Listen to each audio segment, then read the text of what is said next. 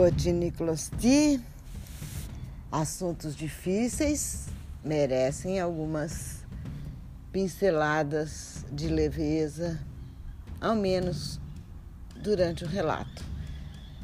É, algumas aproximações com historinhas mais leves, algumas parábolas, algumas metáforas, umas aproximações com aquilo que a vida oferece de mais palatável, né?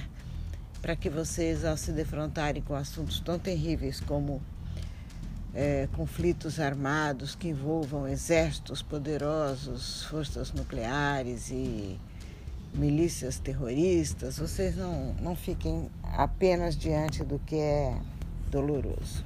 Então vamos lá. Estamos continuando naquela linha dos conflitos no Oriente Médio, as raízes disso, como tudo começou, por que acontece e vamos em frente. Hoje nós vamos falar um pouquinho sobre o Islã. E eu já recomendo logo de cara uma breve história do Islã de uma autora chamada Tamara Son. Eu já falei dela, já falei desse livro. Ela é professora de religião e humanidades nos Estados Unidos e o livro foi publicado pela José Olímpio. E, e, já na apresentação do trabalho dela, ela fala do 11 de setembro e vocês, meus netos, com certeza só vão ouvir falar disso nos livros de história. E a vovó estava em sala de aula quando recebeu a notícia daquele atentado pavoroso que marcou toda a história do século XXI, já no, início do século XXI. Né? Então, é, aquilo foi um, uma, um atentado uh, terrorista assumido pela, pelo grupo terrorista Al-Qaeda. Tá? O líder era Osama Bin Laden. Por que, que a vovó está falando hoje de um assunto difícil, começando por uma história das religiões? De imediato, para distinguir entre o que é religião islâmica e o que é um grupo terrorista de origem árabe. Vamos, vamos distinguir muito bem que uma coisa é uma coisa, outra coisa é outra coisa, tá? Há, um, há uma confusão na cabeça das pessoas, né, nesse século XXI marcado por conflitos e atentados, como se houvesse alguma possibilidade de se associar, tá? como se o, o Islã fosse uma religião de extremismo e de violência, e isto não é verdade. Isso não é verdade. Nós vamos é, conversar um pouquinho sobre tudo que é pertinente a esse assunto para desfazer qualquer dúvida e confusão que possa haver na cabeça de vocês. Nós temos que encarar dois fenômenos distintos para entender o mundo que nós vivemos. Um fenômeno é a, a ânsia do ser humano de buscar seu encontro com o sagrado, a busca de Deus, a ligação com Deus, aí que vem a palavra religare, religião, a busca pelo sagrado, a busca, a busca pelo início de tudo, pelo amor criador, pela fonte da vida. Isso, é, isso é um caminho. Só que na, na trilha da vida as pessoas se envolvem em choques de, de culturas, choques de civilizações, choques de interesse e mais recentemente, para não falar desde o do homem da, da, da pedra, mais recentemente nós temos visto que o mundo ocidental considera quase que seu destino civilizatório controlar outros povos. Né? Vamos voltar a falar da colonização da América Latina, não vamos falar disso, Portugal, Espanha, mundo ocidental. Vamos pegar os mais recentes, vamos pegar Inglaterra, França e Estados Unidos, os grandes impérios, as grandes propostas imperialistas do mundo do século XXI, que acham que eles devem controlar os destinos da África, da Ásia, né? de todo o mundo. E aí são duas situações distintas.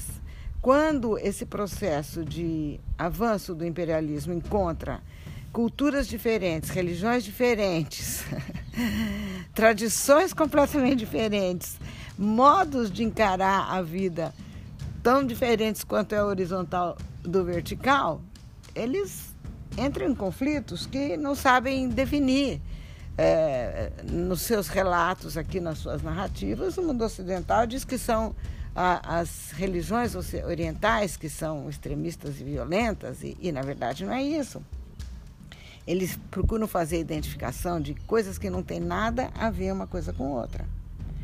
Na verdade, o que eles encontram lá, quando tentam sujeitar as, os novos eh, espaços encontrados, o que eles encontram lá são tradições, são grupos, são culturas, são etnias, são povos que, justamente na tentativa de, de defender sua cultura e suas tradições, acabam se tornando um símbolo de resistência ao, ao imperialismo, ao mundo ocidental.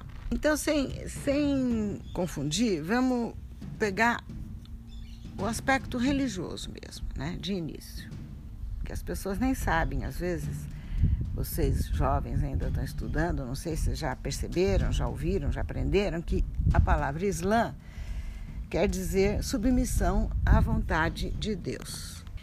E assim como os cristãos têm a Bíblia, o Antigo Testamento, o Novo Testamento, como é, livro sagrado, os islamitas também têm o seu livro chamado Corão. Na, na língua deles é Quran, que quer dizer narrativa. E ali estão os registros de tudo que foi revelado por Maomé no século VII, né, depois de Cristo, que segundo eles foi uma das pessoas às quais a vontade de Deus foi revelada. Segundo eles, o último que recebeu revelação divina, para que os seres humanos pudessem se encontrar no caminho que leva a Deus. Eles consideram Adão um profeta, eles consideram Abraão, o próprio Abraão dos, dos judeus, um profeta também, né? E Moisés, profeta, Maomé, profeta, e até Jesus Cristo eles acham que é um profeta. Só que eles acham que Maomé veio por último, depois de Jesus, para encerrar todo os relatos que os homens precisavam, os seres humanos precisavam receber as comunicações, as revelações para poderem ter uma vida é, reverenciando o único Deus, o monoteísta. Então vocês veem aí que o islamita é também um crente da, da, da, da fé monoteísta, assim como os cristãos, como os judeus. E se às vezes a gente fala islamita e às vezes a gente fala muçulmano, é porque muçulmano vem da palavra muslim, que quer dizer submisso a Deus. Se Islã quer dizer submissão a Deus, muslim quer dizer eu me submeto a Deus. Né? São decorrências de palavras árabes que querem dizer a mesma coisa. Muito bem. É, quando o, quando os, os, os, muçulmanos receberam as orientações, a gente não vai conhecer aqui os detalhes, o Alcorão e todos os, os escritos sagrados, a gente não tem essa condição, a gente lê, como eu sugeri que vocês leiam, para se aprofundar, mas mesmo assim, né? é difícil para nós assimilarmos todo esse conteúdo. Então, o que importa agora é lembrar quais são os, os pilares, os princípios básicos é, sobre os quais se estrutura toda essa religião oriental muçulmana, que já se espalhou pelo mundo inteiro, assim como o cristianismo. Muito bem. Eles são orientados a se defenderem, mas não a atacarem. A lei deles não permite ataque, permite que se defendam sim. A lei deles estimula e cobra de cada fiel submisso a Deus esmola, caridade e um senso de justiça muito forte. Eles insistem muito nesse senso de justiça, né?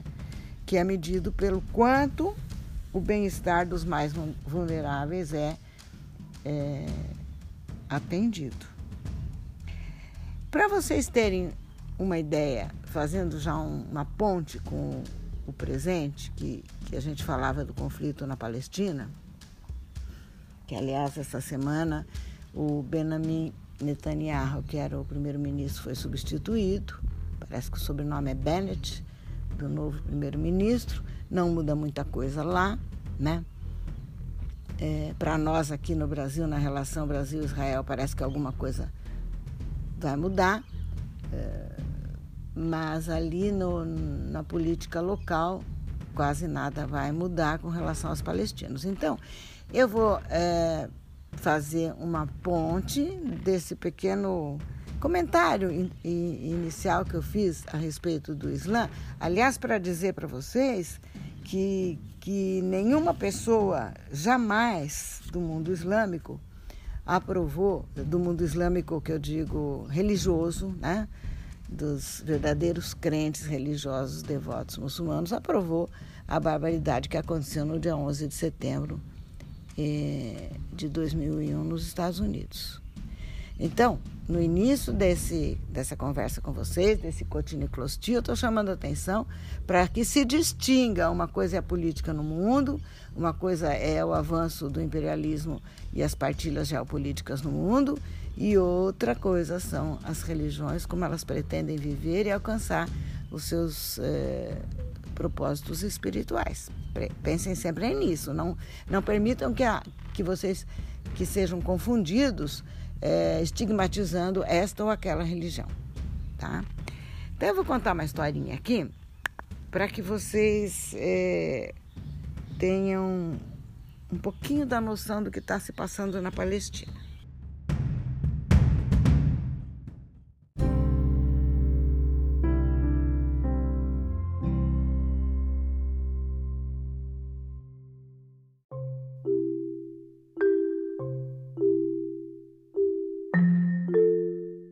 Eu vou ler para vocês agora uma parábola sobre uma família que recebe um órfão.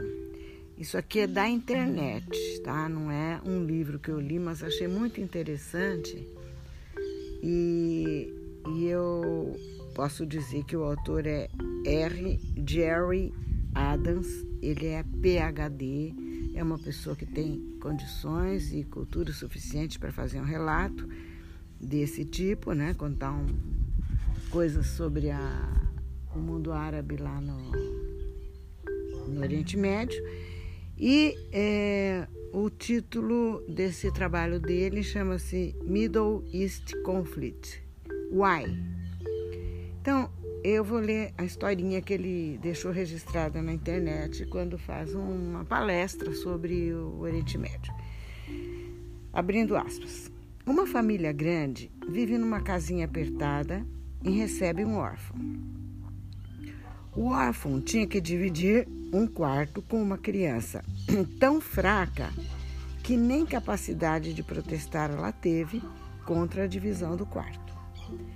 O quarto foi dividido entre os dois, tendo ainda um armário para ser compartilhado pelos dois. Os pais viajaram e deixam o filho mais forte para cuidar da situação que envolve aquelas duas crianças. Com a ausência dos pais, outras da, eh, crianças da família começam a brigar com o intruso. A criança fraca que perdeu metade do seu quarto tenta se aproveitar da situação e bate no órfão enquanto ele estiver dormindo. O órfão acorda e responde toda vez e bate na criança fraca e cada vez conquista mais um espaço e cada vez mais conquista um espaço maior naquele quarto e toma conta também de todo o armário. À medida que o órfão conquista mais espaço, a criança fica mais raivosa e o filho, mais forte, tenta estabelecer a paz entre os dois. Na maioria das vezes, as tentativas são frustradas e o conflito continua, com o órfão ocupando a maior parte do armário, além do quarto. E o problema é que cada uma das crianças acredita que só ela tem direito exclusivo a viver no quarto. Fecha aspas. Bem, isso é uma historinha tirada da internet, mas eu achei muito elucidativa o suficiente para que vocês aqui façam uma pequena ideia, um, consigam construir uma cena do do que se passa ali no, no Oriente Médio, na Palestina.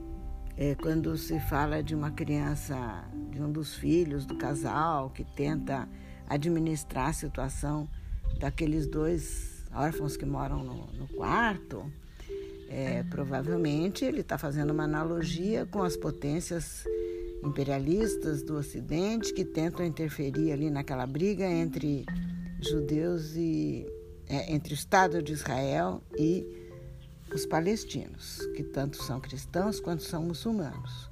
Já falei isso em episódios anteriores. Né? É, na minha cabeça, essa, essa parábola faz muito sentido, porque quando a gente vê que o órfão que chegou ali, vamos imaginar que seja o povo judeu chegando ali numa terra que lhes pertencia historicamente, mas da qual eles se afastaram ao longo de todos os séculos. Os remanescentes são os palestinos que ficaram, são os árabes. Né? Quem é o forte aí nesse, nesse quarto compartilhado? Esse quarto compartilhado. O forte é o Estado de Israel, que nós sabemos que em pouco tempo depois da sua criação, foi criado em 47, hoje ele já é uma potência nuclear. Se ele quiser soltar uma bomba nuclear, ele tem condições. É uma potência nuclear. Israel é uma potência extraordinária tecnológica. Né? Eles dessalinizam a água, eles têm água para beber, mesmo que não tenha fontes de água doce. É uma potência, realmente, muito grande. E muito grande no sentido de poder, porque é um Estado pequeno. O Estado de Israel, então, seria o, o órfão mais forte. E os palestinos são aqueles mais fracos que ali tentam manter o seu pedacinho e, na verdade, estão o que, ocupando o que hoje? Ocupando é, lugares de assim de acampamentos eles têm acampamentos são colonos dentro do Estado de Israel porque o seu estado é, palestino não tem limites, não tem. É, oficialmente não é um Estado reconhecido, delimitado, com. Sabe? Então é uma situação que fica mesmo o forte e o fraco, se defendendo ali, talvez como pode, né? Então, é, nós temos que começar a falar um pouco mais desse conflito, visualizando esse cenário. É assim, é, para não, não jogar uma informação sem, sem fonte, desculpem, eu não falei que o, esse professor que é PhD da Unicamp, que contou essa historinha, né, no, no bojo de uma palestra que ele deixou na internet, o nome dele é professor Mohamed Habib. E é, faz palestras, são palestras a, a respeito da queda do otomano e das tentativas dos países, dos, de grupos é, étnicos tentarem formar os seus próprios países, construir estados livres e independentes depois do, do fim do, do, Império Otomano, né? Só que se defrontaram ali com interesses colonialistas e de dominação dos, do imperialismo ocidental e muitos deles chegaram a se configurar, né, como Síria, Líbano, Jordânia, depois da Segunda Guerra Mundial, mas sempre, é, sempre sem a, a soberania plena, porque são dominações diretas ou indiretas que as grandes potências fizeram sobre esses países que recém-formados, né, depois da Segunda Guerra. A verdade é que depois da, da primeira, do final da Primeira Guerra, com o esfacelamento do, do Império Otomano, ah, os, os lugares antes ocupados por esse grande império foram sendo preenchidos por interesses de potências ocidentais, que vão se arrastando, que vão se, né, imiscuindo a ponto de estar sempre presente nos atuais conflitos do Oriente Médio. Vamos parando por aqui agora e em outro momento nós vamos continuar ainda tentando esclarecer mais e mais assuntos relativos a pontos de conflito no, no mundo.